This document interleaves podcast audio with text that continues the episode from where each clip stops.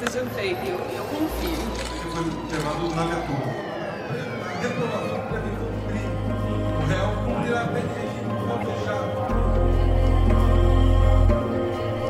Olá pessoal, eu sou a Pamela Armeliato e esse é o Atlas dos Crimes. Prontos para mais uma página de conhecimento? Antes de mais nada, eu queria avisar vocês que o nosso podcast também está disponível em algumas outras plataformas.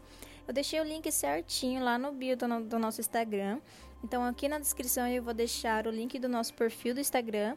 Dá uma olhadinha lá, é bem bacana essas outras plataformas, tá bom? Pronto. Vamos agora ouvir a história de hoje? Coloque seus fones de ouvido e prepare-se.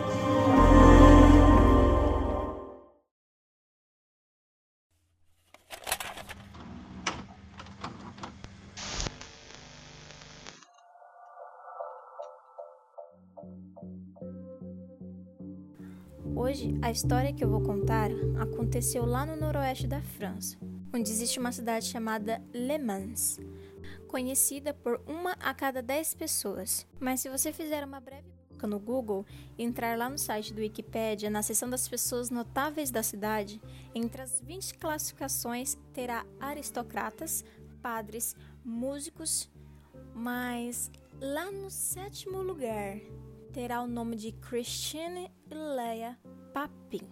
Essas duas irmãs deram à cidade uma fama que nunca seria alcançada. Mas em vez de serem reconhecidas por algo grandioso ou magnífico, elas foram notáveis graças ao assassinato que realizaram. Para alguns, o caso foi até considerado como um símbolo de luta de classes. Mas antes de eu entrar no caso em si, vamos conhecer um pouquinho sobre a família Papin. As irmãs Papins, elas vieram de uma família problemática em Le Mans e sua mãe era Clemence Derry e seu pai era Gustave Papin. Embora corressem rumores pela cidade que Clemence estava tendo um caso com seu chefe, Gustave a amava muito. E em outubro de 1901, quando ela engravidou, Gustave casou com Clemence e a bebê Emília Papin chegou em fevereiro de 1902. Mas Gustave sempre se perguntou se Clemence ainda estava tendo um caso. Ele decidiu que arranjaria um emprego em outra cidade para tirar ela de Le Mans. Cerca de dois anos após o nascimento de Emília, Gustave anunciou que estava aceitando um novo emprego em uma cidade diferente. Só que a reação dela foi algo bem chocante para ele, porque ela chegou a ameaçar cometer suicídio em vez de deixar a cidade. E isso só serviu para fortalecer a suspeita que ele teve de que ela ainda estava realmente tendo um caso. Depois de que ela recuperou seus sentidos, o casal mudou-se e começou uma nova vida. O relacionamento estava se tornando cada vez mais volátil. Relatos indicam que Clemence não demonstrou afeição por seus filhos ou marido, e que ela era uma pessoa muito instável. Gustave voltou-se para o álcool enquanto sua filha ainda tinha cerca de 9 a 10 anos. Clemence a mandou para um orfanato católico em Bon Pastel. Mais tarde, surgiram alguns relatos dizendo que, na verdade, o pai dela havia assediado e que sua mãe a havia apontado dizendo que, na verdade, ela tinha seduzido seu marido. Pouco depois, Emília Papin ingressou num convento e tornou-se feira. No entanto, Clemence também deu à luz a outros dois filhos, ambos quais ela e o marido mandaram embora desde cedo. E essas duas crianças, nada mais nada menos, era Christine e Leia. Entre as duas, Christine era mais difícil. Ela nasceu em 1905 e era filha do meio da família. Logo depois que ela nasceu, os pais dela mandaram para a irmã do seu pai, que ficou feliz em tê-la. Christine permaneceu com sua tia por sete anos, depois dos quais ela entrou em um orfanato católico. Embora Christine quisesse entrar para o convento, sua mãe não permitiu e mais tarde a empregou. Com uma inteligência mediana, sua personalidade era mais forte e mais aberta do que a de Leia. Seus empregadores relataram que ela às vezes podia ser muito insolente, mas mesmo assim ela trabalhava muito e era conhecida como uma boa cozinheira. Leia era tímida. Nasceu em 1911 e ela era a filha mais nova das três meninas. As avaliações indicaram que Leia tinha inteligência ligeiramente inferior à da sua irmã e que era introvertida, quieta e obediente. Desde a infância, Leia cresceu com o irmão da sua mãe até sua morte e depois foi para um orfanato religioso até os 15 anos de idade. Agora, vamos ouvir um pouquinho sobre o caso em si. Christine e Leia Papin, quando já tinham idade para trabalhar, lá mais ou menos em 1926, elas tiveram a sorte de conseguir um emprego doméstico morando juntos em Le Mans, na casa de uma família. Lancelin, um advogado aposentado, com sua esposa Leone e sua filha adulta Genevieve. Christine era cozinheira da família, enquanto Léa limpava a casa. Os Lancelins possuíam uma bela casa e as irmãs supostamente estavam bem providas de comida, alojamento decente e pagamento razoável para a época. As irmãs Papins eram, segundo muitos relatos, boas meninas e modelos de empregadas domésticas. Todos os domingos elas se arrumavam e iam à igreja e tinham a reputação de serem boas trabalhadoras diligentes com um comportamento adequado. Conhecidas por serem pouco sociais, Christine e Leia preferiram sua própria companhia à das outras. Todos os dias elas tinham um intervalo de duas horas após o almoço, mas em vez de sair para aproveitar o dia, elas apenas ficavam em seu quarto. Porém, Chris e Leia eram consideravelmente estranhas em seu comportamento. Ficavam grande parte dos dias reclusas em algum canto, quietas e concentradas em si. Depois, alegou-se que as irmãs, na verdade, tinham algum relacionamento mais íntimo uma com a outra. Em geral, elas não falavam com o patrão durante os sete anos que trabalharam. Era Leone, que na verdade tinha uma fissura com a limpeza impecável da casa, que se comunicava com as Papin. Em 1933, as irmãs Papin estavam com os Lanceles por seis anos já. Christine tinha 27 e Leia 21. Em 2 de fevereiro daquele ano, uma quinta-feira, a senhora Lancelin levaria sua filha para jantar com alguns amigos e depois a mãe e a filha foram fazer compras. Chegaram por volta de cinco e meia da tarde e encontraram a casa totalmente escura. Foi a segunda vez na semana que um mau funcionamento do ferro fez com que o fuzil elétrico explodisse enquanto Christine passava o ferro. Mas, estranhamente, o ferro já tinha acabado de voltar naquele dia do reparador, que dissera que não encontrara nada errado com o ferro, fazendo assim com que a senhora Lancelin fizesse com que as irmãs Papins pagassem todos os custos profissionais. Quando Christine informou a senhora Lancelin que o ferro quebrou novamente, a madame ficou furiosa e uma disputa eclodiu. Claro, houve outras dificuldades no passado. A senhora Lancelin entrou em uma depressão e as irmãs se tornaram alvo preferido das crises da patroa. Mas ainda era uma verdadeira defensora de um trabalho bem executado.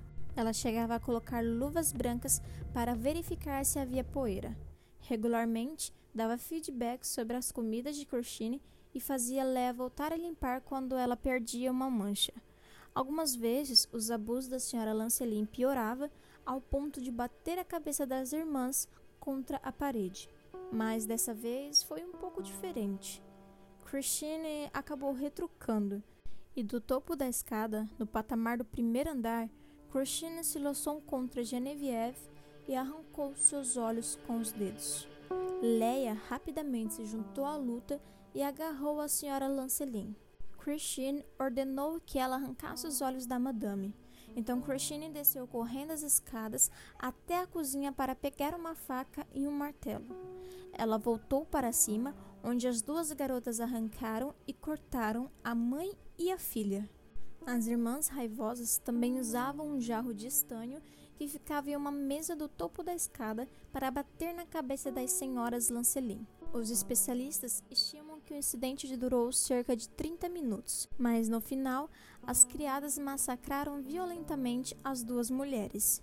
Já mortas, a madame e a filha continuaram a ser marteladas e seus corpos destruídos, espalhando sangue por todo o cômodo, Depois do momento de euforia, as irmãs Papin se levantaram, trocaram as roupas e retornaram aos seus aposentos no sótão, trancando antes o local do massacre e todas as entradas da casa. O Sr. Lancelin e seu genro chegaram em casa entre seis e meia e sete horas. A porta estava trancada por dentro e os homens não conseguiram entrar. Embora soubessem que havia alguém em casa, ela estava completamente escura, exceto por um brilho fraco e vindo do nível superior. Parecia altamente suspeito, então eles pediram ajuda à polícia. Depois de entrar em casa, a polícia subiu as escadas e encontrou uma cena de urso pardo. A maioria dos ferimentos ocorreu nos rostos e cabeça das vítimas. No entanto, as pernas e nádegas da filha relevaram profundas lacerações de faca. Ambas as mulheres estavam terrivelmente irreconhecíveis, pois seus rostos haviam sido completamente destruídos. Os dentes se espalhavam pela sala e um dos olhos de Genevieve estava no degrau superior. Os investigadores mais tarde encontraram o outro olho sobre o corpo dela, enquanto os da Madame Lancelin se encontravam dobrados dentro do lenço do seu pescoço. Lancelin estava deitado de costas com as pernas abertas e apenas um sapato calçado. O corpo de Genevieve estava voltado para baixo, e ao lado do seu quadril direito estava uma faca de cozinha ensanguentada com um cabo escuro. O sangue cobriu toda a cena e até respingou nas paredes dois metros acima dos corpos. Depois que a polícia descobriu os corpos, eles revistaram o resto da casa e, em suas mentes, todos se perguntaram se o assassino havia feito a mesma coisa com as irmãs. Mas quando os investigadores subiram ao andar superior, onde ficava o quarto das empregadas, a porta foi trancada. Um serralheiro foi ao local para destrancar a porta e, quando a polícia começou a abri-la, encontrou as meninas na cama com suas vestes. Algumas fontes dizem que na verdade elas estavam nuas. Ao lado da cama, em uma cadeira, estava um martelo ensanguentado com pedaços de cabelo grudado nele. A polícia perguntou-lhes o que aconteceu e as irmãs confessaram o crime imediatamente. Depois da audiência, as irmãs não souberam dar explicações ao ato. Com as investigações, chegou-se à conclusão que as duas sucumbiram à condição de fallen a Deus. Loucura de dois. Uma psicose compartilhada e retroalimentada, gerando paranoia, audição de vozes, autodefesa exagerada e comportamentos sexuais incomuns. Provavelmente, a psicose foi desencadeada pela raiva expressa pela Madame Lancelin. Assim que a polícia prendeu as irmãs e elas foram levadas sob custódia, Outro fator levantado foi o fato de que Christine sempre dominou o relacionamento entre as duas, enquanto Leia era absolutamente submissa. Christine foi inicialmente condenada à morte, mas a pena foi reduzida à prisão perpétua. Leia Papin recebeu uma sentença de 10 anos como cúmplice do crime. Christine ficou angustiada e teve vários ataques de desespero quando a polícia separou as duas. Por fim, as autoridades permitiram o encontro entre as irmãs e, segundo consta, Christine se comportou e falou de uma forma que implicava um relacionamento sexual. O tribunal nomeou três médicos para administrar avaliações psicológicas às irmãs, fim de determinar se elas eram sãs ou não. Christine exibia indiferença para com o mundo e indicou que não tinha ligações exceto com Leia. Os médicos relataram que o carinho de Christine pela irmã era de devoção familiar e que não detectaram nenhum tipo de contexto sexual no relacionamento. Por outro lado, Leia olhava para Christine como uma irmã mais velha ou uma figura materna. A avaliação voltou informando que as irmãs não tinham transtornos mentais patológicos e nenhum histórico familiar. Os médicos consideraram as meninas completamente sãs e indicaram que sua união incomumente estreita fez com que as meninas agissem juntas, ambas igualmente responsáveis pelo assassinato. No julgamento, os jurados levaram apenas 40 minutos para deliberar. Claro, eles consideraram Christine e Leia Papin culpadas. Leia foi condenada a 10 anos de prisão e Christine enfrentaria a guilhotina, embora essa sentença tenha sido comutada pela prisão perpétua.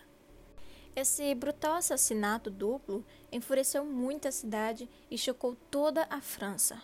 Nunca houve tanta brutalidade em um assassinato como esse.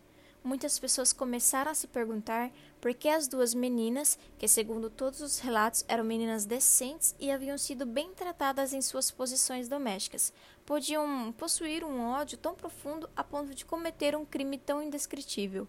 O assassinato em si foi hediondo, mas arrancar os olhos com os dedos foi um ato de selvageria animal. Psicoterapeutas, filósofos, escritores e outros começaram a concordar com as suas teorias. Alguns intelectuais simpatizaram com as meninas e puderam ter empatia com a sua luta de classes. Eles viram o crime como um reflexo das apreensivas divisões de classe, más condições de trabalho e preconceito. Outros acreditavam firmemente que, como as meninas tinham trabalhado em um emprego decente com uma família gentil, comiam as mesmas refeições que o resto da família e tinham um salário mensal generoso. Não havia motivo lógico para tal crime. Será que foi algo profundamente enraizado na infância das irmãs? Algumas fontes supõem que as meninas estavam famintas de amor e afeto. Mas foram eles? Eles passaram seus anos de formação longe da estabilidade dos seus pais, com membros da família que supostamente os amavam. Embora tenham eventualmente de ir para um orfanato católico, não há evidências que tenham sofrido ou tenham sido cuidados. No julgamento, um quarto médico testemunhou. As meninas certamente não podiam ser normais. Ele propôs que a relação entre Christine e Leia era uma fusão completa de personalidades e que Leia havia perdido sua identidade para a personalidade dominante de Christine. Em essência, não havia Christine e não havia Leia. O assassino era realmente a personalidade conjunta dos dois, uma terceira identidade psicoterapeutas de todo o mundo lutaram por um diagnóstico. E ele ainda disse: as duas irmãs pareciam sofrer do que é chamado de transtorno paranoico compartilhado. Essa condição tende a ocorrer em pequenos grupos ou pares que ficam isolados do mundo. Frequentemente, eles levam uma existência intensa e voltada para o interior, com uma visão paranoica do mundo exterior. Também é o típico do transtorno paranoico compartilhado, é um parceiro domine o outro, e as irmãs Papin pareciam ser um exemplo perfeito disso. Ainda que outra teoria mais sensacional surgiu, que talvez a senhora Lancelin descobriu que as meninas estavam tendo um relacionamento homossexual incentuoso, e que viu algo que não era para os seus olhos, e foi por isso que as meninas arrancaram os olhos com as mãos nuas, mas tal teoria nunca foi confirmada. E no fim disso tudo, o que será que aconteceu com as irmãs? Bom, sem a irmã, Christine não se saiu bem na prisão. Ela exibia acessos de loucura e tornou-se gravemente deprimida e desanimada, acabando por se recusar a comer. Os oficiais da prisão a transferiram para uma instituição mental, mas, no entanto, ela continuou a passar fome até morrer em maio de 1937. Leia Papin por outro lado, demonstrou comportamento exemplar e cumpriu apenas oito anos de sua sentença de dez. Em 1941, ela se tornou uma mulher livre. Ela foi morar então com sua mãe em Nantes, na França, sob um nome falso e trabalhava como arrumadeira de hotel. Segundo alguns relatos, ela morreu em 1982, mas, no entanto, em 2000, enquanto fazia o filme Em Busca das Irmãs Papin, Cláudia Ventura afirmou ter encontrado Leia morando em um hospício na França. A mulher havia sofrido um derrame e estava parcialmente paralisada e incapaz de falar. Ela faleceu em 2001.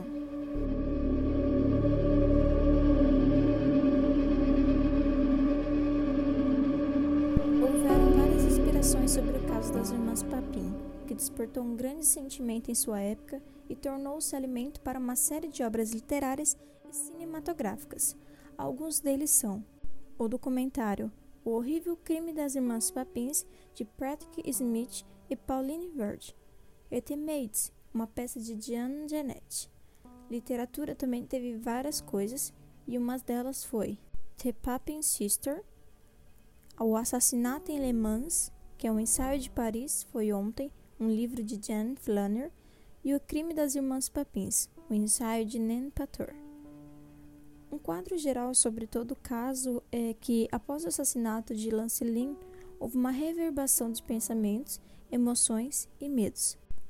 A primeira etapa foi de choque e indignação. Em seguida, a pergunta: por que elas fizeram isso? Então, o reflexo da imagem maior. Havia coisas sobre a sociedade, falha na estrutura social, insensibilidade dos orfanatos religiosos ou muita opressão e perseguição que levaram a fazer isso? A sociedade como um todo precisava mudar? Se o duplo assassinato de Le Mans resultou ou não em qualquer tipo de mudança de paradigma na sociedade é incerto. O que é certo, porém, é que quase um século depois, a cidade do noroeste da França ainda é conhecida por pouco mais que as 24 horas de corrida de Le Mans. Mas hoje, o assassinato que ocorreu naquela casa no dia 2 de fevereiro de 1933 ainda ecoa por todo o país. Bom, eu quero terminar esse episódio agradecendo a todos os meus amigos e aqueles que apoiam. Agradecer o Matheus Moreira por estar tá editando esse, esse podcast para mim, porque realmente aquela frase de quem vê pouso não vê corre é super real. E eu quero agradecer a ele por estar tá aqui tendo paciência com os meus áudios. E também quero pedir perdão se errei alguma coisa, alguma pronúncia, algum nome. E quero agradecer a todos que me acompanharam ali no perfil do Instagram, que ouviram o podcast até aqui. E eu agradeço a todos de coração. Estarei também postando algumas fotos sobre o caso ali das irmãs, do julgamento e deixarei lá também no perfil do Instagram. espero que vocês tenham gostado, viu? Vejo vocês no próximo sábado, no próximo episódio. Tchau, pessoal!